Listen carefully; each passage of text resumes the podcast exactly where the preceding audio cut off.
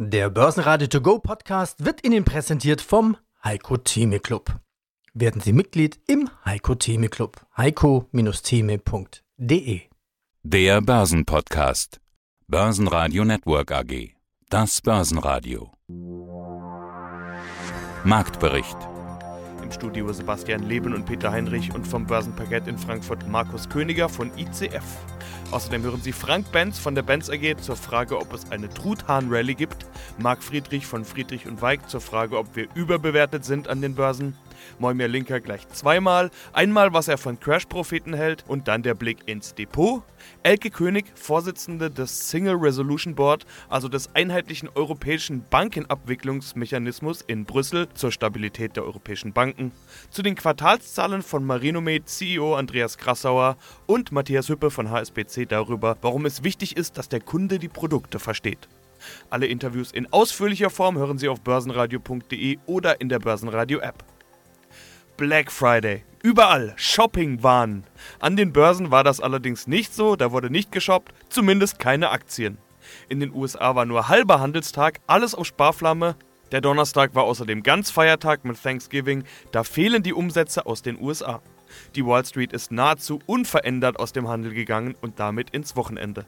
Der DAX schloss mit Mini-Minus von 0,1% und 13.236 Punkten. Hallo, mein Name ist Markus Königer. Ich arbeite hier auf dem Parkett der Frankfurter Wertpapierbörse für die ICF Bank. Meine Kollegen und ich sind für die korrekte Preisfeststellung für die strukturierten Produkte der verschiedenen Emittenten, die wir betreuen, verantwortlich. Hallo Markus, zu den Trends vom Parkett am Black Friday. Ich stelle mir das ja so vor, die Hälfte eurer Bildschirme sind wie immer voller Kurse, auf der anderen Hälfte sind Shopping-Seiten geöffnet, denn man kommt ja einfach nicht drum rum. Okay, das war jetzt natürlich übertrieben, meine ich aber eher ein Witz. Aber äh, es ist ja tatsächlich so, man kommt nicht drum rum. Überall Black Friday und Zeit müsst ihr ja eigentlich haben. Thanksgiving, Black Friday, US-Feiertage. Der Handel müsste eher ruhig sein. Ihr könntet also Zeit haben für Shopping. Was ist los bei euch? Ja, das so könnte sein, tatsächlich. Ja, es ist in der Tat sehr wenig los. USA fehlen einfach die Impulse. Da kommt irgendwie nichts rüber und lass uns ruhig angehen hier in der Börse. Es ist ein überschaubares Geschäft. Dann schauen wir mal, was sonst los war. Die Woche, ja, Handelskrieg in der Diskussion, aber das ist ja Dauerthema. Also wie oft haben wir schon gehört, oh, es kommt Bewegung in die Diskussionen um den Handelskrieg, oh, gibt es vielleicht einen Deal? Kurz danach kam dann wieder irgendein Tweet, der sagte, nö, doch kein Deal.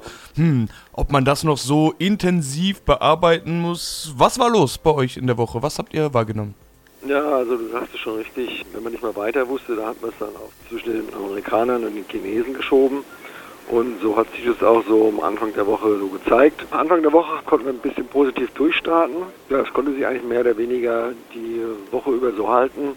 Unternehmensseitig hat man mitbekommen, dass Siemens seine Windkrafttochter Gamesa völlig übernehmen möchte. Dann war noch eine Meldung, dass wohl noch ein größer Investor bei Daimler einsteigen möchte. Und das hat Aktie auch kurzzeitig mal ein bisschen beflügeln können, aber in der Gesamtübersicht von der Woche sind die doch mit einem Minus rausgegangen. Minus notiert. Dann hat man gehört, dass äh, Lufthansa sich jetzt äh, doch, also haben wir ja letzte Woche groß und breit äh, diskutiert, dass sie jetzt doch wohl das äh, LSG-Geschäft, also das Europa-Geschäft, verkaufen konnten und die waren jetzt kurzfristig dann auch im Plus mit 0,4 Prozent sind die gestiegen. Trotz allem aber in der Wochenübersicht konnten sie nicht so ganz retten trotzdem Minuszeichen davor. Das sind jetzt keine großartigen Minuszeichen, es handelt sich um 0,3 Prozent. Also man könnte ja fast sagen, so hier kurze Bewegung. Insgesamt kann man sagen, dass wir uns aktuell so ein bisschen so eine Schiebefunktion warten und Analysten sagen, ja, ob es hier nochmal zu einem Ausverkauf kommt oder Jahresendrallye, das steht halt noch nicht fest, aber es ist so im DAX, wenn man das charttechnisch sieht, ist man jetzt so, so aus so einer Schiebehaltung oder so eine Seitwärtsbewegung kommt man da jetzt raus und die nächsten Tage wird es zeigen, ob es tatsächlich noch nach oben geht oder ob wir uns da weiter in diesem Schiebemodus oder Seitwärtsbewegung weiter verlaufen. Mein Name ist Frank Benz, Vorstand der Benz AG, Partner für Vermögen mit Sitz in Stuttgart. Wir kümmern uns um die Vermögensentwicklung und die Geldanlagen für Privatpersonen, Unternehmen, Mittelstand, Stiftungen und ähnliches. Gibt es sowas wie eine Truthahn-Rallye an den Börsen? Nicht, ich denke nicht mehr. Das heißt, wir hatten vor vielen Jahren, als wir noch nicht so stark übers Internet Möglichkeiten hatten, Waren zu bestellen, sich liefern zu lassen, auszuwählen, ohne das Haus zu verlassen, über Zalandos, Amazons, wen auch immer, war das sicher eine eher eine geprägte Rallye, nämlich der Gestalt kommend aus USA. In USA reden wir davon, dass ungefähr 67, 70 Prozent des Bruttoinlandsprodukts über den Konsum gesteuert wird. Deshalb war dieser besagte Freitag nach dem Thanksgiving immer eine wichtige Marke im Konsum oder im Beginn des Weihnachtsgeschäfts, weil man dabei ablesen konnte, ob die Anleger ihr Geld locker in der Tasche hatten oder ob sie es zurückhielten, weil es einfach weniger war, was am Ende des Tages natürlich auf die Aktien sich umgeschlagen hat und man gesehen hat, die Kurse steigen zum Teil. Gibt es denn Profiteure von diesen vielen Verkaufseinheiten oder welche Aktien könnten davon profitieren? Gut, es sind die, also jetzt von den Produkten kann man natürlich ganz klassisch von den, den äh, Elektronikartikel, Konsumgüter, zum Teil Kleidung, also Sportartikel wie Adidas, Puma, Schmuck sowie Elektronik sind die klassischen äh, Produkte für die Weihnachtszeit und die haben sich natürlich dann auch über die, sei es Plattformen oder Online-Geschäfte oder auch in den in Anführungszeichen Shopping Malls oder den Einkaufsstraßen niedergeschlagen. Ich finde ein schönes Beispiel, weil Sie das sagten, früher gab es eine Trothahnralle. Wenn man sich zum Beispiel die Logistik anschaut, unter anderem die DHL, dann habe ich vor kurzem eine Übersicht gefunden. Äh, in den Tagen, wenn wir Black Friday Woche haben, werden pro Tag 11 Millionen Pakete versus 5 Millionen Pakete, was der normale Durchschnitt wäre. Und ich finde, daran sieht man schon, dass da immer noch eine relativ starke Rallye oder eine große Dynamik entsteht. DAX-Gewinner des Tages war E.ON mit mehr als 3% plus. Grund ist die Meldung, dass es konkrete Maßnahmen bei den Problemen in Großbritannien geben soll. Dort sind unter anderem Stellenstreichungen geplant.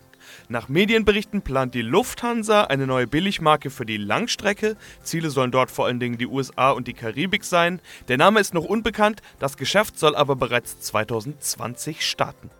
Ja, hallo, mein Name ist Marc Friedrich. Ich bin Honorarberater, Bestsellerautor und habe Deutschlands ersten täglich handelbaren Sachwertfonds gegründet, den Friedrich Weig Wertefonds. Und wir haben einen sehr erfolgreichen YouTube-Kanal und ja, zu finden auf friedrich-weig.de. Oder auch Weig und Friedrich, zwei Crash-Propheten. Heute Marc Friedrich im Interview. Machen wir jetzt mal in dem Interview einen Zeitstempel. Beginnen wir beim Jetzt an der Börse. Rekord an der Wall Street, DAX, ja, zieht nach, ist jetzt über 13.200, 13.300 schon 2019 mal gesehen. Selbst unser Optimist Heiko Thieme sagt, wir borgen momentan von der Zukunft. Herr Friedrich, sind wir an der Börse überbewertet? Ja, absolut. Ich meine, warum steigen wir denn? Weil die Notenbanken weltweit, aber auch in den USA die Zinsen senken und in Europa immer noch über 0% haben, eher Richtung Minuszinsen tendieren und weil die Notenbanken auch schon wieder in Europa und in den USA die Märkte mit billigem Geld versorgen, die Geldmenge erhöhen, Aufkaufsprogramme starten, um die Märkte weiter nach oben zu hieven. Nachhaltig ist es nicht. In unserem neuen Buch haben wir auch aufgezeigt, der S&P 500, der ist seit 2008, ähm, hat sich fast vervierfacht Ne? Und wenn man da mal die Unternehmenssteuerreform rauszieht von Trump, wenn man da die Rückkaufprogramme der Aktien, der Unternehmen rauszieht, dann kommt man nur auf eine Gewinnsteigerung von 60, 70 Prozent, die die Fundamentaldaten wirklich zeigen würden. Also sind wir schon eine deutliche Überbewertung. Ich denke mal so 50 Prozent ist dem geschuldet, dass halt die Notenbanken das Geldkarussell am Laufen halten. Und solange die drucken, geht es natürlich weiter. Wir wissen ja, der Markt kann länger irrational sein wie ein Börsianer liquide. Mein Name ist Moimir Linker und ich bin CEO der Axis International der unabhängigen Vermögensverwaltung in Zürich. Was ja auch immer aufploppt bei Rekordständen sind Crash-Propheten. Ich weiß, wir haben immer wieder uns schon mal darüber unterhalten. Sie sind nicht wirklich Fans von Crash-Propheten. Herr Linke, ich habe auch mal nachgegoogelt. Also vor elf Jahren sagten Sie, die Zinsen werden sinken. Meine, Sie hatten recht, auch zu Beginn des Jahres sagten Sie, die Zinsen bleiben niedrig. Und das ist der Schlüssel, auch der Schlüssel gegen die Argumente für diese Crash-Propheten? Herr Heinrich, schauen Sie mal, es geht darum, ich sage immer, ich habe gesagt, vor einem Jahr, vor zwei Jahren, vor fünf Jahren, vor zehn Jahren. Und das Gute am Internet ist, man kann meine Aussagen verifizieren. Es geht gar nicht darum, dass ich Applaus erwarte. Ich erwarte, ich erwarte kein, kein, kein, keine Lobeshymnen, sondern die, die, die besten Lobeshymnen für mich ist die äh, Performancezahl auf den Depots unserer Kunden. Das ist die einzig wahre Lobeshymne, die ich hören will. Mir geht es um was ganz anderes. Mir geht es darum, dass wenn ich etwas sage oder als ich vor einem Jahr oder vor eineinhalb Jahren auch mit Ihnen bestimmte Aussagen getroffen habe, dann gab es immerhin einen kleinen Shitstorm, dass die Leute sagen, ich sei ein Träumer und die, die, die, die Bäume wachsen nicht in den Himmel. Äh, das ist richtig. Was ich ein bisschen unfair finde, dass man sich ich will die Namen alle nennen, gar nicht nennen, weil jeder kennt diese Namen und diese Crash-Propheten, denen wahrscheinlich Klicks im Internet wichtiger sind als die Psyche der Kunden und der, und der Investoren weltweit. Und ich meine, wenn ich mir anschaue, was da für Aussagen getroffen worden sind, ich zitiere nur, Rennet flüchtet, rettet euer Geld, der DAX ist bei 4500, mein Ziel ist 2000, nächstes Jahr gibt es den Euro nicht mehr, die EU-Zone wird auseinanderbrechen, Gold wird auf 10.000 steigen, das ist der erste Schritt, der Bitcoin steigt auf eine halbe Million. Das ist das Zeug, was die Leute lesen. Und das ist das Zeug, was die Leute einfach sehr schwer mental haben zu verkraften. Und das verunsichert sie. Und wir wissen ganz genau, dass Angst und Verunsicherung die denkbar schlechtesten Ratgeber sind. Und um das geht es mir. Dass jeder, der einen Hörer in die Hand nimmt und mit einem Pressevertreter spricht oder der einen Artikel schreibt oder dem Fernsehen ein Interview gibt, dass der sich klar darüber werden muss, dass da draußen Hunderte, Tausende, Zehntausende oder Millionen Menschen gibt, die sich das anschauen, die sich das anhören. Und ich erwarte von jedem, der in diese, der, der, der in diese Funktion tritt, dass er sich dieser Verantwortung bewusst wird. Nur um das geht es mir. Und ich habe genau gesagt, dass der Schlüssel, und es nochmal eine Brücke zu schlagen zu Ihrer ersten Frage, wir haben ein Zinsniveau, was es historisch nie gab. Wir haben eine Geldschwemme, die es nie gab. Ob es richtig oder falsch ist, lassen wir da hingestellt sein. Ich sage immer noch, dass nach Lehman das die einzige Alternative war, unser Geld zu retten. Und es ist diese Alternative gegangen worden, die der denkbar am wenigsten schlechteste Weg gewesen ist. Schönen guten Tag, mein Name ist Andreas Gasser. Ich bin CEO und Vorstand von der Marinomed Biotech AG, einem börsengelisteten Biotech-Unternehmen in Wien. Kürzlich hatten wir ein Interview mit Fondsmanager Wolfgang Matejka aus Wien und wir haben ihn gefragt, was seine Lieblingsaktie 2019 ist und er hat sofort gesagt Marinomed. Sie sind ja noch gar nicht so lange an der Börse gelistet und schon Lieblingsaktie, das ging schnell. Auch Sie waren ja schon einige Male im Börsenradio-Interview, das gehört dazu als börsennotierte Firma. Außerdem Rede und Antwort stehen zu den Quartalszahlen. Das ist auch der Anlass, warum wir uns heute unterhalten. Aber zunächst will ich doch mal ganz generell fragen, seit dem Gang an die Börse hat sich viel getan bei Ihnen. Wie gut gefällt Ihnen das Jahr bisher? Ja, es war natürlich ein sehr gutes Jahr. Zunächst der erfolgreiche Börsegang im Februar und dann für uns natürlich auf der operativen Seite war ganz wichtig, dass wir die klinische Studie, für die wir auch, Geld geholt haben an der Börse, dass die toll funktioniert hat und die Daten sind wirklich, wirklich gut in dieser Phase 3 Studie. Und damit kann das Leitprodukt Budesolv wie geplant weiterentwickelt werden und das ist eine tolle Sache für uns. Es hat sich auch auf den Kurs ausgewirkt. Die Investoren, die beim Börsegang gekauft haben, das liegt vielleicht auch daran, dass Herr Mateka das nun als Lieblingsaktie hat. Er hat beim Börsegang bei 75 Euro gekauft und jetzt ist der Kurs schön stabil über 100, heute also 104, 105.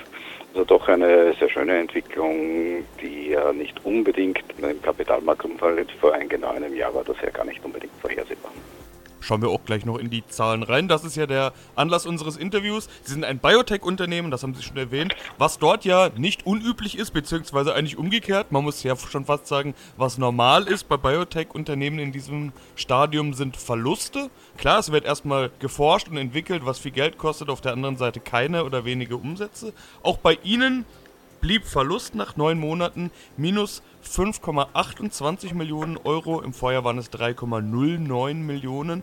Aber man muss ja dazu sagen, da stecken auch die IPO-Kosten drin. Also den IPO hatten Sie ja gerade schon angesprochen. Wie zufrieden sind Sie mit diesem Ergebnis? 5,28 Millionen Euro Verlust beim Betriebsergebnis? Sie haben völlig recht, die Zahlen beim Biotech-Unternehmen spiegeln nur, nur wenig den Wert wieder, beziehungsweise die Entwicklung wieder. Bei uns heißt im Endeffekt, dass wesentliche äh, Teile der Ausgaben laufen natürlich in die Forschung und Entwicklung und das ist ja auch in der, in der Veröffentlichung heute gezeigt worden, dass wenn Sie von diesen 5,28 Millionen waren alleine 3,2 Millionen in Forschung und Entwicklung, die, die dort direkt hineingelaufen sind, ein großer Teil der Ausgaben. Ein Teil der Ausgaben ist noch in den IPO-Kosten drinnen, also insofern ist das eigentlich für ein Biotech-Unternehmen gar kein so schlechtes Ergebnis. Mein Name ist Elke König. Ich bin Chair oder Vorsitzende des Single Resolution Board, also des einheitlichen Abwicklungsmechanismus in Brüssel. Das heißt, sie haben ein ganz genaues Auge auf die Banken und um die geht es natürlich auch hier auf der Eurofinance Week, inzwischen Tag 2. Sie haben gerade an einer Panel-Diskussion teilgenommen, wo es unter anderem um Risiken ging und um, sagen wir mal, den Zustand der Banken, die Probleme der Banken. Das ist das, was auf der Eurofinance Week ja immer geklärt wird. Ich habe jetzt schon einige Gespräche geführt und da wurde mir eigentlich fast immer gesagt, das Problem der europäischen Banken ist die Profitabilität. Sehen Sie das auch so? Ich glaube, dem ist gar nichts hinzuzufügen. Natürlich ist die Profitabilität der Banken herausfordernd oder ist die Situation für die Banken herausfordernd. Das liegt zum einen am Zinsumfeld, das natürlich die Zinsmarge schrumpfen lässt. Das liegt zum anderen daran, dass doch eine ganze Menge Anforderungen auf die Banken zukamen. Richtigerweise, wenn man zurückdenkt an die Finanzkrise, sodass insgesamt auch natürlich dazu kommt als Kriterium, dass wir einen harten Wettbewerb haben. Wenn Sie als Deutscher darüber nachdenken, könnte man ja glauben, Bankdienstleistungen gibt es umsonst. Ja, aber irgendwoher muss auch eine Bankdienstleistung finanziert werden. Also viele Gründe, die dazu führen, dass die Profitabilität sicherlich nicht da ist, wo sie sein sollte, um Cost of Capital zu verdienen. Jetzt haben Sie gerade schon die Finanzkrise angesprochen. Je nachdem, welchen Zustand äh, der Krise man nimmt, kann man zehn Jahre, elf Jahre oder zwölf Jahre Finanzkrise als fragwürdiges Jubiläum feiern, sage ich mal. Letztes Jahr war hier offiziell immer das Zehnjährige angesagt. Also sagen wir mal, elfjähriges ist dieses Jahr. Wie ist denn der Zustand der europäischen Banken jetzt elf Jahre später? Also man muss ganz einfach sagen, wenn man vergleicht Kapitalquoten damals und heute, wenn man vergleicht die Governance-Strukturen damals und heute, dann haben wir Riesenfortschritte gemacht. Der Bankensektor insgesamt ist deutlich stabiler, der Bankensektor ist deutlich besser kapitalisiert, dass es immer noch bestimmte Bereiche gibt, einzelne Institute in einzelnen Ländern, wo noch Hausaufgaben zu machen sind, ist so. Aber wenn man auf das große Bild guckt, sind wir sicherlich einen deutlichen Schritt weiter.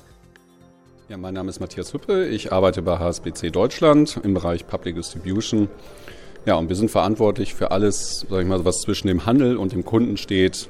Also sei es Service, Kundenanfragen, Produktpalette und so weiter. Technik auch noch. Zertifikate Award 2019-20. Drei Preise dürfen Sie mit nach Hause nehmen. Preis 1? Ja, der wichtigste Preis für uns natürlich der Servicepreis. Jetzt zehnmal in Folge Platz 1. Ist natürlich was, äh, was für uns wirklich auch, das ist so ein bisschen auch die DNA, die wir mal haben, also Service. Das leben wir wirklich und deswegen ist der Preis für uns eigentlich auch der wichtigste, muss man sagen. Und Wenn Sie sagen, das leben Sie, was, was heißt das? Ja, ich glaube, was ich war letzte Woche hatte ich oder diese Woche habe ich noch ein paar Privatanlegerseminare gemacht und da war da war ganz interessant den Kunden, also wir, wir erklären die Produkte und erklären auch, wie sie Risiken kontrollieren können und wie sie ihre Verluste minimieren und ihre Gewinne maximieren können.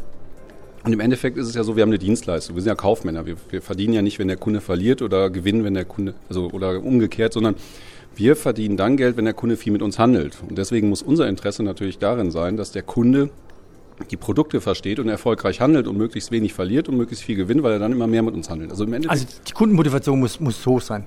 Ja, es geht um die Aufklärung. Der Kunde muss die Produkte verstehen, weil er darf, wir sagen immer, kaufen nur das, was du verstehst. Das ist ganz wichtig. Und wenn der Kunde das Produkt verstanden und die Risiken verstanden hat, dann kann er auch erst erfolgreich damit sein und langfristig erfolgreich sein. Es bringt es ja nichts, wenn er das mal testet und dann sein Geld verliert, sondern er muss langfristig erfolgreich sein. Und wenn er langfristig damit Geld verdient, dann handelt er mehr und wenn er mehr handelt, können wir mehr verdienen. Also ureigens Interesse ist es eigentlich, den Kunden so weit aufzuklären, dass er mit unseren Produkten die Möglichkeit hat, wirklich auch langfristig Geld zu verdienen. Kommen wir zu unserem Linker Börsenradio Depot. Start war im August mit 25.000 Euro. Jetzt haben wir nach August, September, Oktober, November, nach nur vier Monaten sind jetzt 27.610 Euro daraus geworden. Läuft gut. Welche Werte im Depot haben Sie denn da reingekauft? Ja, es läuft gut, es läuft, äh, es läuft nicht schlecht, aber äh, wir werden uns das im Detail ansehen. Also Depotwert vollkommen richtig, 27.610. Wir haben begonnen am 8.8. und die Werte sehen wie, voll, wie, wie folgt aus. Die Alibaba steht zu Buche mit einem Plus von 28,2 Prozent. Die Baloas Versicherung Minus von 2,3 Prozent.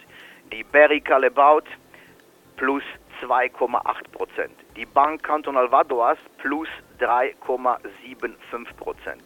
Die Emmy minus 1,9 Prozent.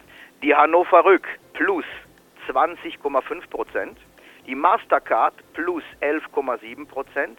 Die Novartis plus 4,65 Prozent. Die Swiss Re plus 6 Prozent. Und die VAT plus 25,4 Prozent. Der letzte Titel, die Wirecard, minus von 20,8 Prozent. Das hat uns die Suppe versalzen. Das bedeutet, wir haben jetzt momentan eine Gesamtperformance von 7,3 Prozent seit Beginn unserer Zusammenarbeit. Dazu die Benchmarks im selben Zeitraum der Dow Jones plus 6,4, Nasdaq plus 7,8, der DAX plus 11,4, der SMI plus 7,6 gibt genau einen Durchschnittswert von 7 Prozent. Wir liegen 0,3 Prozent über dieser Benchmark, also wir haben die Benchmark hauchdünn bis jetzt geschlagen, obwohl wir diesen riesen Patzer drin haben mit der Wirecard. Warum auch immer, diese auch immer dazu nur ein Satz von mir. Die, diesen Titel werden wir noch behalten, aussitzen, warten die externen Prüfungsergebnisse ab. Für mich ist die Wirecard massiv unterbewertet und wenn sich auch nur 90 Prozent der Vorwürfe als falsch erweisen, dann werden wir mit diesem Titel eine große Freude haben und die Outperformance der Benchmark gegenüber wird eigentlich so sein, wie wir es gewohnt sind, nämlich deutlich höher als jetzt. Ich bin sehr zufrieden mit dem Depotverlauf bis heute, mit dieser einen einzigen Ausnahme. Das räume ich ein. Mit dieser Entwicklung bin ich nicht Börsenradio Network AG Marktbericht Der Börsenradio To Go Podcast wurde Ihnen präsentiert vom Heiko Theme Club. Werden Sie Mitglied im Heiko Theme Club. heiko-theme.de